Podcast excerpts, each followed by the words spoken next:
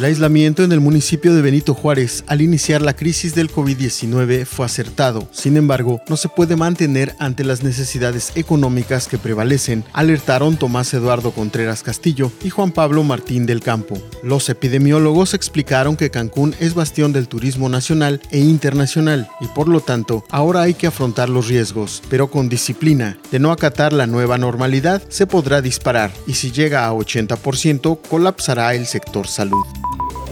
La Coordinación Nacional de Protección Civil oficializó la declaratoria de desastre natural en cuatro municipios de Quintana Roo, derivado de la presencia de inundación pluvial ocurrida del 3 al 5 de junio del año en curso.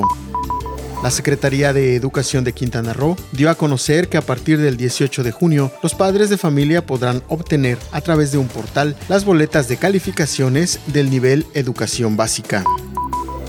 Toda la información completa a través del portal www.lucesdelsiglo.com.